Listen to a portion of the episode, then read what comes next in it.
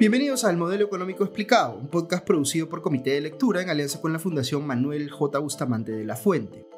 Mi nombre es Augusto Townsend, soy curador principal de Comité de Lectura y estaré acompañándoles a lo largo de los 12 capítulos que durará este podcast, en los que intentaré explicarles de manera sencilla cómo funciona la economía en el Perú a partir de las reglas que ha establecido nuestra Constitución en su capítulo económico y cómo eso se relaciona con el bienestar de ustedes y de sus familias.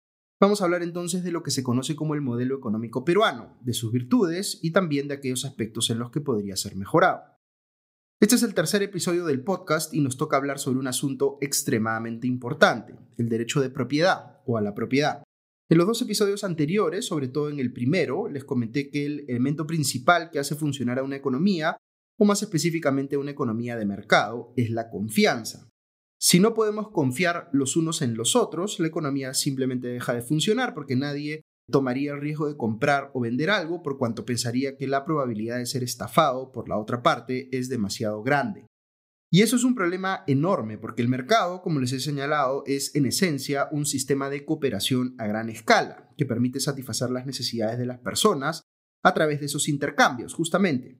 Sin confianza, el mercado pierde la capacidad de satisfacer esas necesidades. ¿Cómo generamos confianza entonces? Pues podemos hacer muchas cosas, pero la principal de ellas, la más central de todas, es reconocer el derecho a la propiedad en sus distintas formas. ¿Pero qué es el derecho a la propiedad? Pues hay varias cosas importantes que decir sobre este último. Si yo les preguntara a ustedes, quizá alguno me respondería, es cuando uno es dueño de algo, digamos de un teléfono celular, de un auto o de una casa. Y sí, de eso hablamos, ciertamente, pero el derecho a la propiedad es mucho más que eso. Una forma de pensar en él es como si fuese la combinación de varios derechos en uno. Por ejemplo, si yo tengo derecho de propiedad sobre mi teléfono celular, ¿qué puedo hacer con él? Pues una primera cosa que puedo es evitar que otros lo utilicen sin mi permiso, es decir, tengo derecho a excluir a otros de su aprovechamiento, de manera que se satisfaga mi necesidad de comunicación antes que la de alguien más. Tengo por supuesto derecho a usar ese bien, pero tengo también la posibilidad de prestárselo a alguien, puedo venderlo o puedo destruirlo. Mi derecho de propiedad sobre el teléfono celular me da la posibilidad de hacer todas esas cosas. Pero el derecho de propiedad parece quizá algo distinto a otros derechos que también están reconocidos en nuestra Constitución, como el derecho a la vida o el derecho a la libertad. Se nos hace mucho más fácil pensar que cualquier persona, por el solo hecho de serlo, ya tiene derecho pues a la vida o derecho a la libertad no es que el Estado le otorgue esos derechos, sino que simplemente los reconoce porque son inherentes a la persona. Pasa lo mismo con el derecho a la propiedad, pues algunas personas dirían que no, que el derecho a la propiedad es una construcción social, es decir, algo que hemos inventado los seres humanos para organizar nuestras sociedades. De hecho, hay quienes creen que este no debiera existir porque preferirían vivir en un país donde todo sea de propiedad de todos y por tanto nadie tenga propiedad privada sobre nada. Eso suena como si fuera el paraíso, el mejor de los mundos, pero en todos los países donde se ha intentado hacer algo así, como en los regímenes comunistas, el resultado ha sido un fracaso rotundo. En un instante les voy a explicar más sobre el por qué, pero antes quisiera que viajemos un poco por la historia para ir contándoles cómo así surgió la idea de que era importante reconocer y proteger el derecho a la propiedad. Muchos de ustedes sabrán que eh, uno de los diez mandamientos de la Iglesia Católica es el, eh, digamos, el séptimo, es no robarás.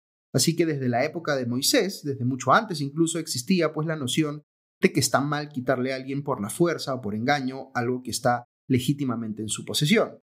En la época del Imperio Romano se desarrolla mucho el concepto de derecho de propiedad para regular casos puntuales, pero cuando realmente se empieza a profundizar en él es en el siglo XVII, en el periodo de la historia conocido como la Ilustración, cuando aparece la corriente ideológica que llamamos liberalismo.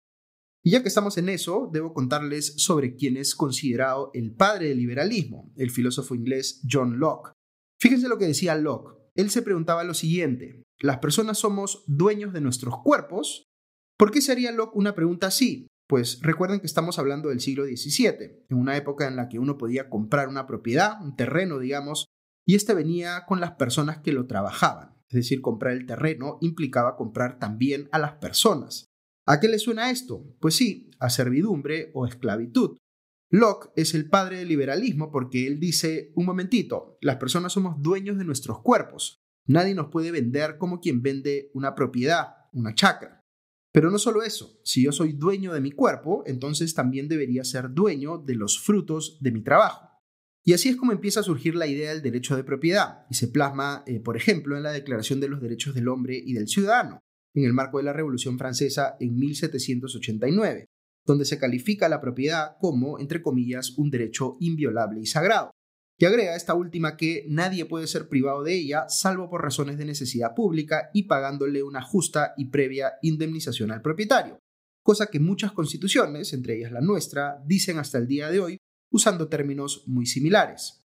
Tiempo después, la Declaración Universal de los Derechos Humanos, firmada en 1948, estableció que toda persona tiene derecho a la propiedad, individual y colectivamente, y que nadie será privado arbitrariamente de esta. Y luego la Convención Americana sobre Derechos Humanos, el llamado Pacto de San José, de 1969, también reconoció este derecho en términos similares. Debido a esto, muchas personas señalan que el derecho a la propiedad es un derecho humano, otros, como les he mencionado, cuestionan esta idea. Algunos creen que es un derecho, pero no necesariamente tiene la condición de derecho humano, y otros simplemente no creen en la propiedad privada en general, porque tienen una visión más colectivista de la propiedad, es decir, prefieren que las cosas sean de todos. No necesariamente todas las cosas, pero sí algunas como las fábricas, la tierra o las empresas. Más que ir por lo teórico, quisiera llevarlos aquí al terreno de lo práctico. El derecho a la propiedad está reconocido en las constituciones de las economías más prósperas del planeta, porque es, como les decía al inicio, un componente imprescindible en el buen funcionamiento de las economías y de las sociedades en general. Y les voy a dar aquí cuatro razones por las cuales es tan importante el derecho a la propiedad, que no son todas, pero son las que me resultan más convincentes a mí. La primera razón es porque el derecho a la propiedad es consustancial al ejercicio de otros derechos fundamentales. Imagínense si no hubiese derecho a la propiedad. ¿Cómo haríamos para garantizar, por ejemplo, el derecho a la intimidad si nadie puede excluir a los demás o al Estado de su propia casa? ¿Cómo garantizamos la libertad de asociación o los derechos políticos de las personas si para todo eso se necesita recursos propios? ¿Cómo permitimos que se ejerza de verdad la libertad de prensa o la libertad de empresa? Hay quienes piensan que las libertades políticas y las libertades económicas que tenemos los ciudadanos son cosas distintas, pero lo cierto es que son dos manifestaciones de la misma cosa, del derecho a la libertad. Y el derecho a la libertad no puede ejercerse plenamente si no está acompañado del derecho a la propiedad. Dicho de otra forma, si queremos que los ciudadanos y ciudadanas puedan gozar de verdad de su derecho a la libertad, debemos garantizarles su derecho a la propiedad, porque este es en muchos sentidos un prerequisito de aquel. Y esto me lleva a la segunda razón. El derecho de propiedad es clave para asegurar que eh, haya una coexistencia pacífica en sociedad, que es en última instancia lo que busca la política y el sistema democrático. Si no estuviera claramente definido quién es dueño de qué, viviríamos pues en una especie de ley de la selva donde todos los recursos estarían ahí para ser arranchados por quien tenga más fuerza. Esa no es la receta para una sociedad donde haya convivencia armoniosa, sino una receta para el caos, para el conflicto permanente. Por eso, el filósofo y economista austriaco Friedrich von Hayek decía que, abro comillas, la propiedad es la única solución que la humanidad ha descubierto para reconciliar la libertad individual con la ausencia de conflicto. La ley, la libertad y la propiedad son una trinidad inseparable, cierro comillas. Vamos con la tercera razón, y esta tiene que ver con las implicancias económicas eh, más que con las implicancias políticas de este derecho. Lo que hace el derecho a la propiedad es incentivar el uso productivo de las cosas y de los talentos. Piensen en lo siguiente, si yo como trabajador no tengo seguridad de que me vayan a pagar por mi trabajo, porque no tengo un derecho de propiedad exigible respecto de esa remuneración esperada, ¿por qué trabajaría si podrían no darme nada a cambio? Lo mismo pasa con las empresas. Si una empresa no tiene derecho de propiedad exigible respecto de la utilidad que genere su negocio, ¿por qué invertiría en él si no puede excluir en la práctica a otros de las ganancias? Lo que hace el derecho de propiedad es, como les decía al inicio, generar confianza en que los intercambios que uno hace, si doy mi trabajo a cambio de un sueldo, o si siendo consumidor compro algo, o siendo empresa vendo algo en el mercado, van pues a satisfacer de verdad las necesidades que llevan a las partes a buscar esos intercambios. Noten aquí que lo que busca la economía en última instancia es que los recursos en una sociedad sean utilizados a su máximo potencial, que no se desperdicie eh, o que se desperdicie lo menos posible que esos recursos sean transformados en otros de mayor valor. Piensen, por ejemplo, en los chips de una computadora. Un chip está hecho principalmente de silicio, que es un mineral, pero hay una diferencia de valor enorme entre eh, comprar silicio como mineral y comprar un chip ya desarrollado. Las empresas que desarrollan esos chips le generan un valor inmenso a la sociedad. No tendríamos computadoras si no fuera por ellas. Pero si esas empresas no tuvieran derecho de propiedad sobre esos chips como para poder venderlos y generar una utilidad por ello, pues sencillamente no los fabricarían y la sociedad se quedaría sin chips y por tanto sin computadoras. Todos estaríamos peor. Véanlo así, sin derecho de propiedad no habría incentivos para crear cosas nuevas, para ser creativo, para innovar. Ciertamente habrá algunas personas que querrán hacerlo por amor al arte, pero eso no ocurriría ni de cerca en la escala que necesitamos para satisfacer todas las necesidades humanas. Eso solo se puede conseguir en una economía de mercado con derechos de propiedad bien definidos y protegidos. Y así llegamos a la cuarta razón, que es bien importante para mí. Los derechos de propiedad nos ayudan a cuidar las cosas que queremos, como el medio ambiente. Piensen en el mar peruano y la enorme riqueza natural que éste tiene para la pesca. Somos el principal exportador mundial de harina de pescado, que se fabrica con anchoveta. Pero como la anchoveta va nadando por el mar peruano, en teoría cualquiera podría salir a pescarla. Imagínense que cientos o miles de barcos salen a la vez y pescan toda la anchoveta que hay en el litoral peruano, los especímenes adultos, pero también los juveniles, es decir, depredan la especie.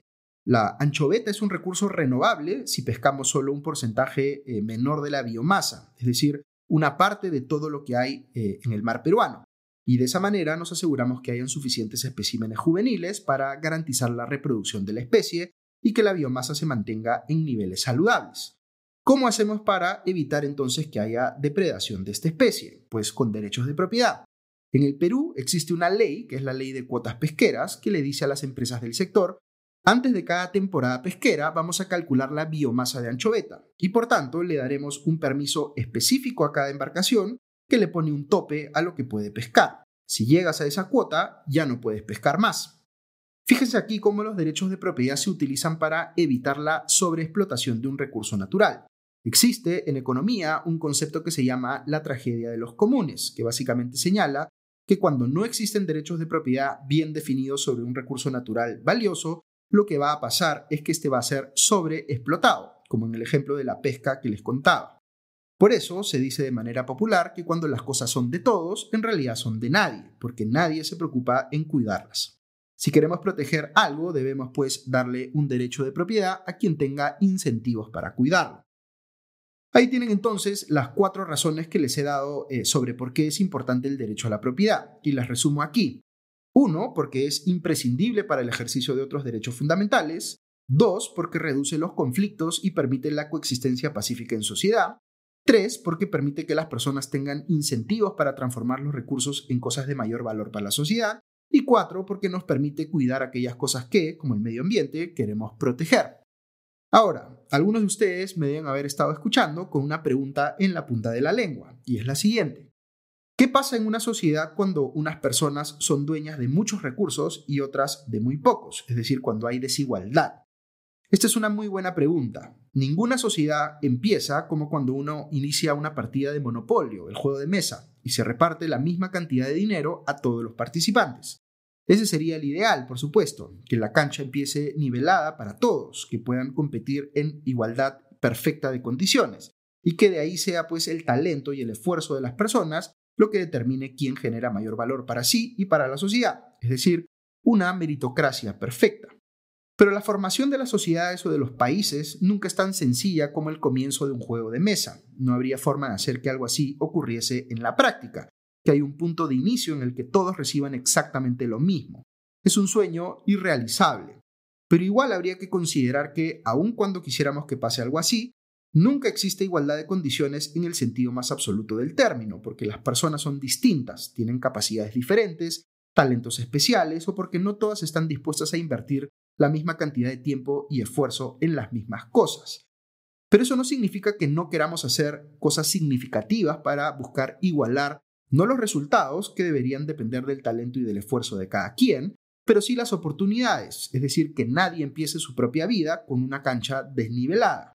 Y hay muchísimo que hacer en ese sentido. Para eso existe, de hecho, el Estado, y es relevante mencionarlo, porque la forma como se financia el Estado para poder brindar servicios públicos o programas sociales que busquen nivelar la cancha para todos es justamente afectando el derecho de propiedad de las personas y de las empresas. ¿Cómo? Pues cobrando impuestos. Como cualquier otro derecho fundamental, el derecho a la propiedad no es absoluto. Por ejemplo, uno puede ser dueño de un terreno, pero eso no significa que yo pueda construir ahí lo que me provoque. Existen normas de zonificación que debo respetar, aun cuando restrinjan en la práctica mi derecho a la propiedad. En el caso de los impuestos ocurre algo similar. Los ciudadanos, en teoría, eh, accedemos a que se nos afecte nuestro derecho de propiedad vía el cobro de impuestos porque estamos de acuerdo con que eh, exista, digamos, un Estado y que éste cumpla pues un rol de redistribuir recursos para corregir los problemas de desigualdad de oportunidades. No es que alguien nos haya preguntado cuánto quieres pagar en impuestos, sino que elegimos autoridades, en este caso congresistas, para que representen nuestros intereses y definan qué impuestos se va a cobrar y a qué tasas. A nadie le gusta pagar impuestos, ciertamente, pero debemos hacerlo en alguna medida para que el Estado pueda funcionar. Podemos discutir eh, sobre si el Estado debe hacer más cosas o menos cosas y por tanto si debe cobrar más impuestos o menos impuestos, pero eso es parte de la discusión democrática que hay en cualquier país entre personas que tienen preferencias diferentes. Vamos a tener un episodio especial para hablar sobre temas eh, tributarios, pero sí hay un aspecto que es importante para la discusión que estamos teniendo hoy. La cantidad eh, de recursos que tiene un país, lo que podríamos llamar su riqueza agregada, no es algo estático, no es como en los juegos de mesa eh, en los cuales hay un número determinado de fichas y uno solo compite por lo que está en el tablero. Como les he venido explicando, lo que ocurre en una economía que funciona bien, ahí donde hay libertad para invertir, para innovar, para crear cosas nuevas, es que las personas y las empresas transforman los recursos en cosas más valiosas. Convierten, por ejemplo, el mineral de silicio en chips para computadoras, y al hacerlo le aportan un valor enorme a la sociedad. Y así es como la riqueza en una sociedad no es estática, sino que puede crecer y lamentablemente también puede decrecer. Lo mismo pasa con la recaudación de impuestos. Un país que entiende el rol eh, que cumple el derecho de propiedad y la confianza en la economía es un país que genera las condiciones para que esa riqueza crezca y por tanto es también un país que tiene más recursos para redistribuir entre los que menos tienen, no porque haya subido las tasas de los impuestos, sino porque ha permitido multiplicar las actividades que generan pago de impuestos. Pero ya volveremos sobre esto. De momento espero haberles podido explicar eh, por qué el derecho de propiedad es tan importante y la necesidad de que lo sea no solo para algunas personas, sino para todos.